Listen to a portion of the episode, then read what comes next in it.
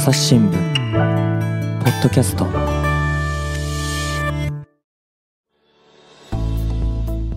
朝日新聞の岸上渡です、えー今回はですねあの ABC ラジオのあの昌平記者の土曜の全開という番組とコラボタイアップをさせてもらってるんですがですね、えーその指名用の取材であのその番組の戸谷光一プロデューサーにインタビューをする機会をいただきました。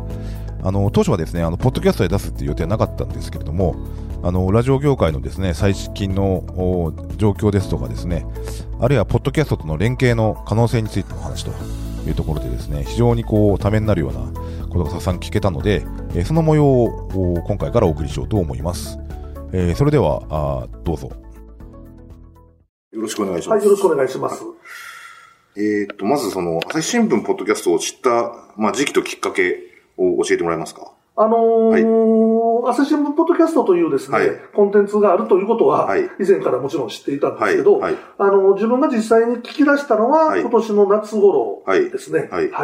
で、それまではもっぱらと言いますか、まあ今でも、あの、他社の、はい。あの、在京ラジオ局のポッドキャストをですね、はい。はい。まあよく聞いているんですけども、そのうちに、あの、朝日新聞さんのそのポッドキャスト、はい。まあ僕は最初は Spotify で、はい。えー見つけて、はい。あのーあ、面白いなと思ってはい。聞くようになりました。なるほどはい。ですね。き気になってた、ポッドキャストっていう、こう、新しいメディアを、が日本でも始まったというか、こう、ラジオ局さんが手手を手掛け始めているというところっていうのは、こう、やっぱ気になっていたところもあるんでしょうかね。あのーポッドキャストっていうのがですね、はい。まあ、アメリカとかではですね、はい。ものすごく、あのー例えば地位がある人だとか、はいはい。はいまあ、セレブな人だとか、はい。あの、影響力をですね、はい。持っている人たちが、はい。あの、どちらかというと YouTube よりも、ポッドキャストをですね、はい。やってて、はい。で、そこで、あのー発信したことっていうのがですね、はい。世の中に、はい。あの、大きな影響を与えると。はい。それこそ、あの、この間のアメリカの大統領選挙なんかでもですね、うん。はい。あの、少なからず投票行動に影響を与えたなんていうですね、うん。ことは、まあ、あの、伝え聞いていましたので、はいはいはい。ええ。あと、僕は、あの、モータースポーツとかですね、うんうんあと、アメリカの格闘技とかプロレスとかはいはいはい。好きなんですけど、はい。英語わからないんですけど、はい。なんかいろんなその記事見てたら、はい。その、選手だとかですね、はい。そういった人たちがみんなポッドキャストやってて、こんなことを喋ってたとかですね、こんな人とコラボしてたとかっていうのが、はいうんうん。まあ、あの、記事になったりとか、はいはいはい。目に触れる機会があって、はい。あアメリカっていうのは、ポッドキャスト、音声コンテンツっていうのがですね、うまあ、もともとラジオ局っていうのがすごく、はい。アメリカでは、あの、日本に比べても、はい。あの、根強く聞かれているってはい。いう、その土壌があってのことなんでしょうけども、羨ましいなと。はい。思いながら、はい。あの、見ておりましたんで、はい日本でもその最近そのポッドキャストをですね、うん。まあその、特に在京の放送局がはい一生懸命やったりとか、はい。朝日新聞さんがやったりっていうのを、はいまあ、羨ましく見てた、あの、うん聞いてたところはあります。うんはい。割とこう、日本放送さんとか TBS ラジオさんとかのポッドキャストってこう、地上波で流したやつを、そうですねそのまま持っていくような感じじそうですね。ゃないですか。はい。その、こう、やっぱそれでもやっぱ ABC ので難しい感じなんですか？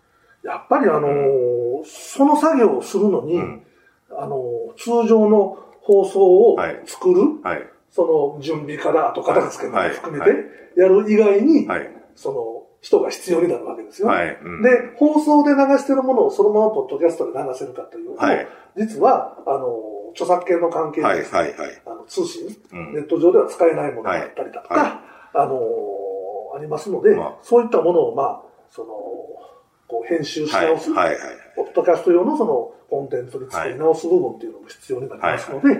えーっと、まあそういったことをですね、うんやっぱり作業として確実にはい。増えますよね。はいで、その、えーっと、どんどん上げていって、それをまあ、うんあの、朝日新聞さんがそのどういうふうな形でやってはるのか僕知らないんですけど、はいはいやっぱりその管理をして、はい。運営していく人はい。間もはい。必要だってことにはい。なると、はい。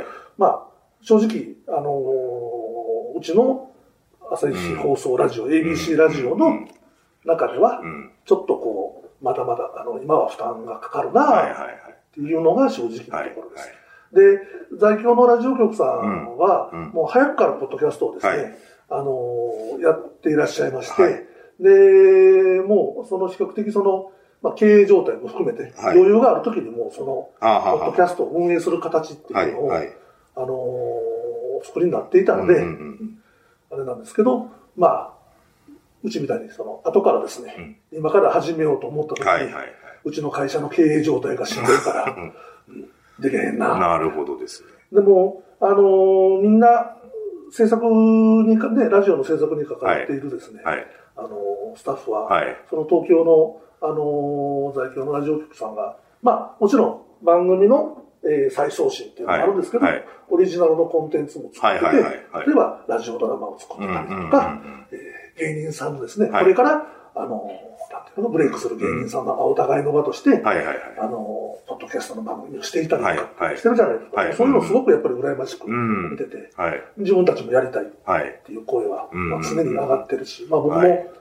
何かやりたいなっていうのは常にあるんですが、うん。うんまあ、なかなかちょっとこう、はいっていうのがうん現状です。なるほどですね。はい確かに。その、まあ、うちもその、ご自身とかっていう意味で言うと、あの、多分 ABC さんの輪に輪をかけるぐらい、こう、結構大変な経営状況では。いやいやいやいや、もう、でも、本当に思うのは、うんあの、ポッドキャスト、はい、ええはい。あのーやっぱり僕が選んでるのもそうだし、実際、はいあの、いろんな方が聞かれているのもそうだと思うんですけど、もう圧倒的な情報量はい、か、うんうんうん。圧倒的な言葉の力はい、がどっちかだと思うんですよ。はいで、それで言うと、朝日新聞さんの場合は、もう圧倒的な情報量があはい、るうんうんわけじゃないですか。うん。もう記者さんがね、はいもう世界中にはい、全国津々浦々記者の世界中にあの記者さんがいて、はいその人たちが集めてくるその。一時情報っていうのを、はい。こうまあ、紹介していくことができるわけじゃないですか。で、もしくはその、まあ、有名なのか無名なのかっていうのは、うんともかくとして、はい。まあ、圧倒的なその言葉の力を持っている、はいはいまあ、その、様々なジャンルのはい。方っていうのが、はい。まあ、自分のその言葉をはい発信することで、うんうんうんまあ、その、人をこう引きつけて、うん。まあ、ポッドキャストっておそらくこの、どっちかがないと、はい。まあ、両方あればいいんでしょうけど、うんうんうん。まあ、このどっちかがないといけないのかなとはい思ってて、それで言うと、まあ、じゃあ、いざそのポッドキャストをね、はい。その ABC ラジオで始めてたところで、はい。じゃあ今、自分たちのやってる番うん組うん。であったりだとか、自分たちができることをはい。こう、見たときにですね、果たしてその、圧倒的な情報量を持つものをうん。送り出せるのか、はい。圧倒的な言葉の力がある人うんをそこへこう、ポッドキャストで、あの使えるのか、はい。っていうことを考えたらですね、うん。まあちょっとこう、大丈夫かなはいっていうのができるのかなとかはいまあ会議的にちょっとならざるを得ないところっていうのはありますよね。いや、確かにそのよく言うのは、その新聞紙面っていうのは、うんそのまあ、何十年も前に比べたら、こう、文字が大きくなるに従って、だんだんこう、中に入ってる、こう、行、行数というか、入ってる記事の量って減ってるんですよね、相対的に。うん。で、あのーその中で、こう、書ききれなかったところっていうのは、その分ずっと増えてて、で、こう、で、しかも、こう、今の原稿っていうのは、特にストレートなニュースなんていうのは、その、いかに短い原稿の中に、情報量を圧縮するかというところで、こう、技術が修練されてきたというか、っていう経過があるんですよね。だからその、こう、記者さんたちがど何を思ってどう取材をしたのかとか、それを聞いてどう思ったかみたいなところ、紙面には現れにくいところが、出て、ある、あって、まあ、それをこう、保管すると言いますか、あの、のがこう、ポッドキャストなんだろうな、というふうに思って、い今作っているんですけれども。あの、朝日新聞デジタルを、はい。あの、読ませていただいてて、はい。で、記事があって、はい。そこに最近、その、音声コンテンツはいはい。やってるじゃないですか。はい。で、今、まさにその、岸上さんがおっしゃったように、はい。その記事で書ききれなかったこと、はい。さらにそこから実は深いところでこんな話があるんだよと。はいはい。実はまあ、あの、こぼれ話なんだけど、はいはい。これを知っておくと、うん。もっと、あの、そのニュースのことが、はい。あの深く知れるよっていうことを、うん。その音声コンテンツのところでですね、はい。紹介をされてるっていうのは、うんうんうん。あの、すごく可能性は感じますよね。うんうん。うんうん。だから、あのー朝日新聞さん、まあ、新聞さんとですね、はい。新聞というメディアと音声コンテンツ、まあ、あの、ポッドキャストだはいったり、まあ、あの、っていうのは、すごく、うん、可能性は感じますよね。はい。うん、うん。あの、まあ、そうした、まあ、その、こう、いくつかね、その、印印象に残ってるエピソードっていうのを、こう、挙げていただいてるんですけれども、はい。やっぱ海外特派員ものやなんかが多いかなという印象そうですね。やっぱりこれって、って、現地に行ってる人じゃないと、そうですよね。ね、うん現地で見た、聞いた、はい。知ったっていうことじゃない、ね、方じゃないと語れないことじゃないですか。はい。で、まあ、あの、キャスターの神田大輔さんも、うん。まあ、海外のところの経験が長いということで、はい。はおそらくその、いろいろ質問をされるにあたってのね、はい。うん、ポイントっていうのも、はい。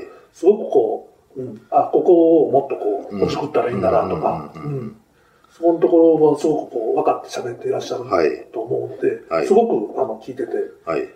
まあ、ためになるというか、はい。へーって思うことが多いですよね。はい。うん実際そのラジオもそうですけど、こう、やっぱながらで聞くことが多い。僕はもうながらです。はいあの、本当にながらで聞いてまして。うんうんはい。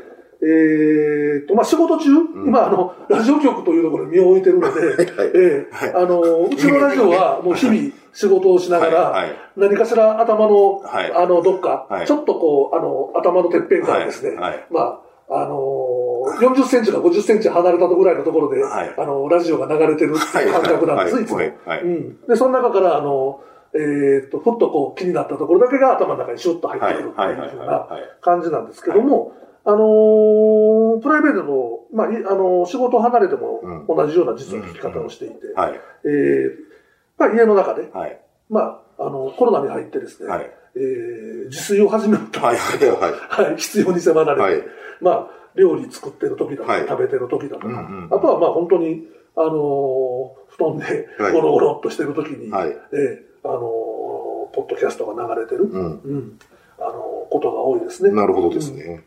だから、はいあのー頭から最後までをずーっとこう、うん追いかけながらはい聞いていることは少なくて、はい。うん結構なんかもう音楽代わりに聞いてるんだけど、はいはいはいその中でちょっとこう気になったフレーズだとか、はい。はい。あのー気になったやりとりがうん、ちょっとこう耳の中にはい入ってくるので、はいで、その時には、ちょっとこう頭出しができるじゃないですか。はい。はい。戻して、はい。で、その自分が聞きたいとこからもう一回。うん今なんつったって言ってね。そうそうそう、んあと思って、はい。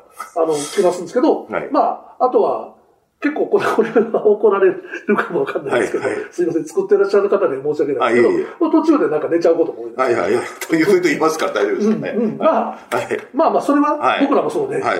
えー僕らも、あの、ラジオの番組作るにあたって、はいもう番組のオープニングからエンディングまで、はいこうね、あの、ずーっとこう、はいあの、一語一句をはい聞いてくださってる方、本当に嬉しいんですけど、うんまあ、大半の方は、はい。あの、僕と同じように、はい。うん、気になったところにピッとこうね、はい。こう耳が止まってっていうか、うんうん。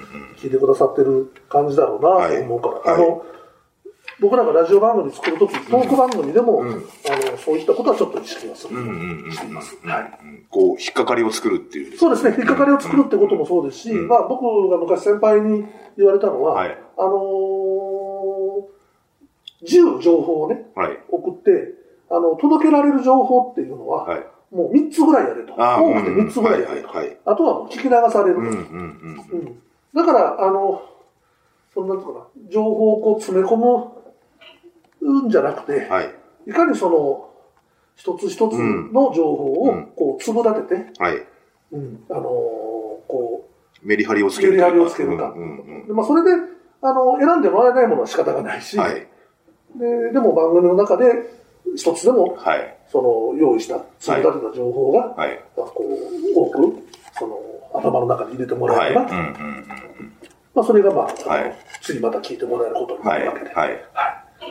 で、まあ、あのー極端なこと言いますけども、一つも頭の中に入らなくても、うん。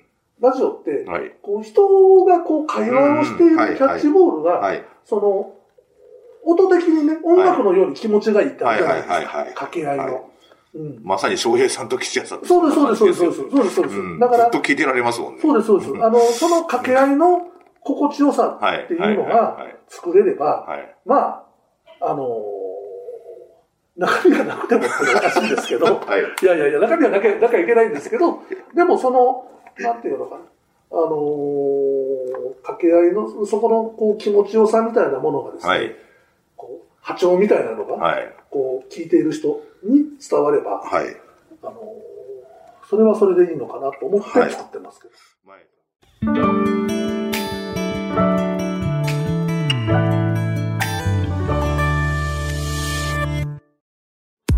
朝日新聞ポッドキャストニュースの現場からある種すごい興奮している中で笑顔を見せてると、トランプ氏の呼びかけに応えてですね、ええその祝祭的な雰囲気っていうのが現場にあった。その子供のまだライオンなんですけれども、はいはい。ただなんですね。ただ。はい。余剰動物っていう言い方が業界の中ではあるんですけれども、世界有数の海外取材網国内外各地に根を張る記者たちが毎日あなたを現場に連れ出します。音声で予期せぬ話題との出会いを。朝日新聞ポッドキャスト。ニュースの現場から。前、その、伊藤志龍さんの収録をしたときに、はい。その、まあ、自分もこう、2年間テレビに出向してはい。た時期があって、で、記者として、その、はい。こうえっと、解説、うん。あの、まあ、政治系のキャップだったんで、はい。で、結構頻繁に出るわけですよ。はい。で、あの、でもあそこってこう、限られた尺の中で、はいこう、喋ることって決まっていて、そうですね。ある程度。そうですね。で、まあ、そう、すごい変化球投げてくる MC の人もいるんですけど、うんその、それでもこう、まあ、スタジオに出るときは顔も塗るし、うんこうすごい自分を作って、うんこう、出てたんだなと思って、あの2、3分っていう尺の中で。だけど、ポッドキャストのこう喋り、MC の真似事みたいなのやってますけど、あれってでもその、30分なら30分、いかにしてこう、聞いてもらえるかと、聞くに耐えられる間合いを作るかっていうところで、こう、自分の持っているもの、語彙であったり、自分のまあ、プライベート経験であったりっていうのを、こう、持てるものを総動員していかないと、なんか、そういういいものにならないなっていうのはすごい思っているんですよ。ポッドキャストはい。の、朝日新聞さんのポッドキャスト聞かせていただいてて、はい。はい。あの、すごく思うのは、やっぱり新聞記者の方なので、うん。えっ、と、文章、その新聞記事を作る構成があるじゃないですか。はいはいはいはい。まあ、大見出しがあって、はいはいリードがあって、はいで、それぞれのその記事にその込み出しがあって、はいっていうふうなところの。これって実はうん、ラジオ番組で、トはいーク番組を作る、はい。あの、手法と同じなんですよ、はいはいはいはい。うん。うんあのーついこうなんか、あのーポッドキャストでね、うん。あのー喋るっていうことになると、はい。なんかこう、世間話をね、だらだらだらだらはい喋ったらいいのかな、はいはいね、はい。あのそうじゃなくて、はい。あのーやっぱり最初に、はい。あのー今から喋ることははい、こういうテーマで、こういうことについて今から喋りますと。うんうんうん。まあはい一種の結論ですよねで、えー、でリードですよね。はい。うん、今あの、えー、どこどこでこんな状況、はいこんなことが起こってて、はいうんで、えーこうで、ああで、こうで、はいで、こんなことについて、えー、と、誰々さんにお話を聞きますとかっていうのがあって、うん。で、そっから、うんまあ、いろんなその、込み出しがついて、はいで、それで中身があって、はい。うんうん。でで、で、その中で最終的に結論がこうだ、うん改めて結論がこうっていうのは、あのー新聞の多分その構成と、うん。あの文章の構成と、はい。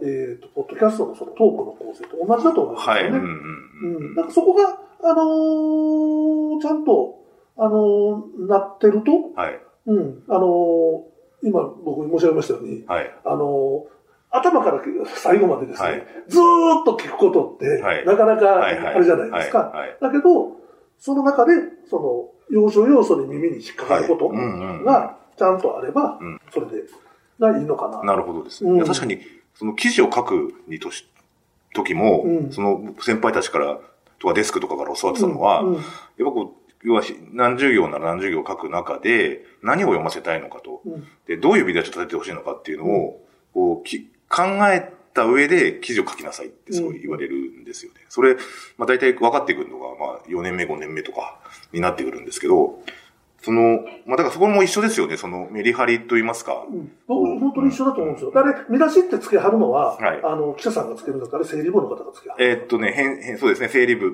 今で、昔で言う整理部ですね、今で言う編、その、編、紙面の編集者がつけてるんですけど、でも、まあ、文章を書くときに当然こんな見出しがつくんだろうなとか、はいはいあの、うん、っていうのを考えてこう書きはるわけですよね。はい。そう、そう。だからまあ、うんそう、だから、なかなかそれがわかんない記者がで出してくる原稿もありまあしてですね。で、これ見出した、どれを見出し取ればいいんだっていう、で、どれもこう、記法でこう、振り返りの内容みたいなやつとかだったりとかすると、こう、メリハリがないと、こう、見出しがつけにくかったりとかっていうのも、こう、ただ経験をしているので、こう、どこにエッジを立てて、こう、どういうふうにして見出しをつけ立てるのかっていう、どこで見出しを立たせるのかっていうのは、すごいこう、やっぱ、ポッドキャストでも意識をして、こう、回すようにはしてるっていうのはありますよね。まあ、あの、本当に僕らもそういうなんか、まあ、ラジオ番組の構成をするときに、はい。あのいかにその、あの、自分のその、言いたいこと？はい。を最初に？うん。きちんとう伝えて、どうしてもその、そうじゃないと、はい。なんか、気象転結でやってしまうじゃないですか。あの喋りもね。はい。だけど、気象転結って、うん。やっぱりその、その、キーとショーと点とケツと、どれかを聞いてくれなかったら、はい。成立しなくなっはい。ちゃうので。ケツまでいかないですもんそうそうそうそう、ん。もういかないことが多いし、はい。でも最後までだらっと聞かれて、ね、何が言いたかったの？なっちゃうじゃないですか。だから、やっぱりそこは多分、あのー新聞さんと一緒なんじゃないかなと思いますね。なるほどですね。なんか、朝日新聞ポッドキャスト聞いてて、これはあの、朝日新聞さんの、えーどなたかに聞いたときにはい。言われて、あ、朝日新聞さんはそういうふうに思ってはんねや。僕らの、僕らのその、あの、セオリーとはちょっと違うなと思うところが一つだけあって、うんうんはい。あのー朝日新聞さんのポッドキャストさんのそのコンテンツって、はい。どれも大体35分とか40分とか、そうですね。はいはいはい。長いじゃないですか。はい間に途中で、あの、ブリッジで、はいあの、宣伝のね、はい。コメントが入ってますけど、は僕らって、あの、一人喋りって10分以内やってはいはい。はい。で、クロストーはいクも、えー15分はい。以内にははは。まとめなさいっていうはのを、は。はい。あの、先輩から言われてて、はいはいはいやっぱりそれ以上集中力が続かない、うん聞いてる人に。うんうんうんで、あのー実際、これは Voicy かな？うん。はい。あの、同じ音声配信。うん。はい。なんかは12分だったかな？ごめんなさい、ちょっと忘れましたけど。はい。で、それ以上はなんかこう、うんうんうんあの、一つのあれとして出せない、はい。はい。はい。あの仕組みになってたりとか。はいで言うと、はい。なんか朝日新聞さんのポッドキャストを聞いてていつも思うのは、はい。あのーいや、35分とか45分とかって、まあ、間にブリッジが入って、あのーしてはりますけど、はい。まあ、もう少しなんか、あの、短め短めに、うんうんあの、区切っていって、はいで、それぞれに何かこう、見出しがあって、はい。っていう風うなん風にした方が、僕は聞きやすいなと思うんですけど、ですねなんかでも、朝日新聞の方、新聞の方に、あの、どなたかにこなしたら、はいい、や、あの、尺が長い方が、うんあの、後でその記録として、はい。レーダーで記録として残った時に聞いてくださってるその、あの数は増えてるんですよ。ははははは。おっしゃってて、はい。あそうなんだと。う。うんん。だからその、それ知らんかったです。たくさんの方が、はいうんたくさんの方が聞いてくださっても、はいでも、じゃあ、その、伝えたい情報がね、うん。どこまでその、そのさっき言ったその、10並べても3しか、これは僕のセオリーですよ。はいはいはい僕らのセオリーですよ。10並べてもそれしか選んでもらえるのが3しかなかったはい。としたら、はい。その3をどう選んでもらうかはいっていうことを考えたときに、うんなんかその、もう少しこう、まあ、全体をその、で35分とか45分とかっていうのがありますけど、はい。もう少しこう、短く短く、うんうんあのまとめていった方が、うん。うん。で、それぞれにちょっと込み出し立てていった方が、はいはいはい。あのいいのかなと、個人的にはちょっと思ないるまほどですね。なるほうんどですね。すみません、なんか偉そうに。あいやいやいや。もともいや、とそうだ、30分っていうのが、いや僕も大体30分、27、8分ぐらいを目安にしてるんですけど、うんその、ジングルとか込みで。はい。で、あれが長いのか短いのかっていう、その、こう、決まりきったセオリーがあるわけじゃないんですよね。僕らは多分、その、作ってる上で、そこが慣れてるから、うんその、それぐらいだと適切だと思い込んでるだけだと思うんですけど、こう実際聞いてる、で聞き出して聞いた時にもっと長い方がいいという人もいれば、まあ、おっしゃるように短い方が聞きやすいという人もいるんですよ、確かにね。ただ、うん、はい。僕らが30分の番組作るときに、はいはい。えーオープニング2分、はい。1分半から2分。はい。で、前半がだいたい12分、うん。後半が、えー12分、はい。で、エンディングが、えーまた2分。はい。で、今の足して何分かな26 26、7分。うんまあ、ラジオ番組って、えー30分にながら実際29分で、はいはい。はい。で、その間に CM が入ったり、はいはいはいブリッジ入れたりとか、はいジングル入れたりするので、はい。大体これぐらいの、うんあの、分量で考はい。はいえるんです。よ。はい。で、えー、やっぱりその、一つのテーマで、はい。あの、もしくはその大きな話題で、はいまあその、ワンテーマで30分やるにはい。しても、はい。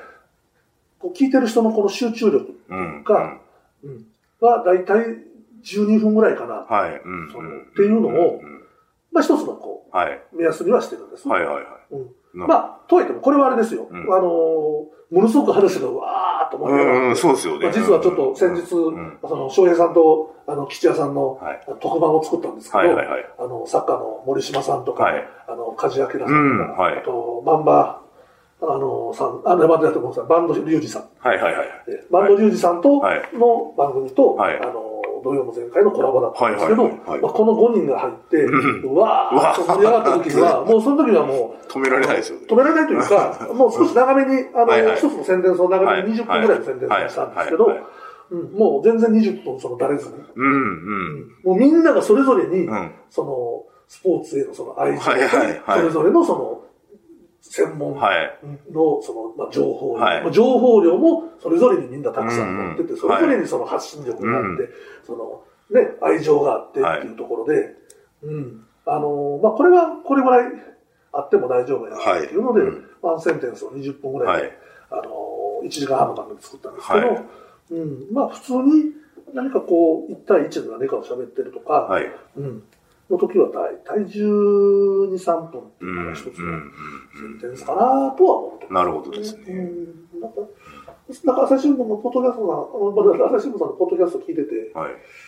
まあ一つ気になるのはそこぐらいかな。う んどうなんですか？やっぱこう、こう、み、短い方が聞きやすいっていうのは、こう、やっぱこう、だ、打足な部分があるのかな、とか思ったりするんですけ今ど。、戻れるじゃないですか、すぐに。あ、のまあ、うんうん。さっきも言いましたけど、頭出しを、はいあ、なんか耳で引っかかった時に、はい頭出しするのに、うん。しやすいじゃないですか、そのうん方が。うんであの、ね、あんまり長いと、うん。はい。あのどこだっけ？ってなりますねそうそうそう、うんまあ単純になるし。はい。うん。まあ、いいかっていうなるほどですねこう、なんていうのかな、もう聞き流しちゃったりはいはいこともあるだろうし。はい。ちょっと参考にさせていや、なんか、あの。はい。いや、こんなこと、あの、おここで喋って、はいなんやねんって話ですけど、はいなんとなく、あの、聞いてて思うのはそういうことです。はい。はい。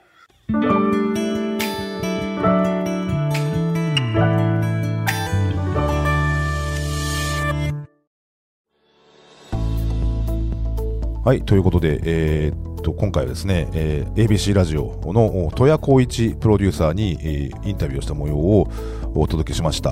あーまたお話の続きはですね、あの次回、えーお送りします。えー次回はですね、えーまあ、このラジオ業界の状況からですね、まあ、ポッドキャストに対してどういうふうに見ていらっしゃるのかとかですね、いろんなお話がまた出てきますんで、えーそちらまた楽しみにしていただきたいと思います。えー、戸谷さんがあのプロデューサーを務めているあの翔平記者の土曜も前回はですね、あのえー毎週土曜日、えー午前10時からあ ABC ラジオの方で、えー生放送をしております。えーそこの番組とタイアップをさせてもらっている、えーもっとホットポッドキャストというコーナーもですね、えーとこちら朝日新聞ポッドキャストの方でも毎週金曜日の夕方に配信しておりますので、えーそちらもチェックしていただきたいなと思います。はい、ということで、えー朝日新聞ポッドキャスト、お岸上渡がお送りしました。それではまたお会いしましょう。この番組ではリスナーの皆様からのご意見ご感想を募集しています概要欄の投稿フォームからぜひお寄せくださいツイッターやメールでも受け付けています。